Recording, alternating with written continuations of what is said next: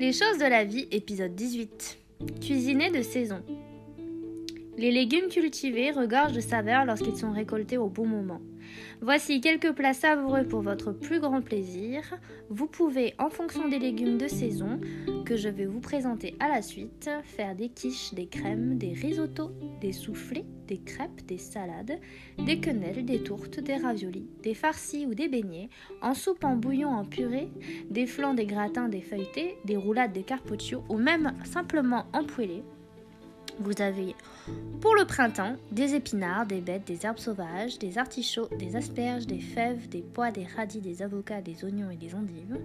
Pour l'été, vous avez le choix entre les herbes aromatiques, les roquettes, les haricots verts, les aubergines, les courgettes, tout ce qui est courge, concombre, tomates, poivrons, fenouil et maïs.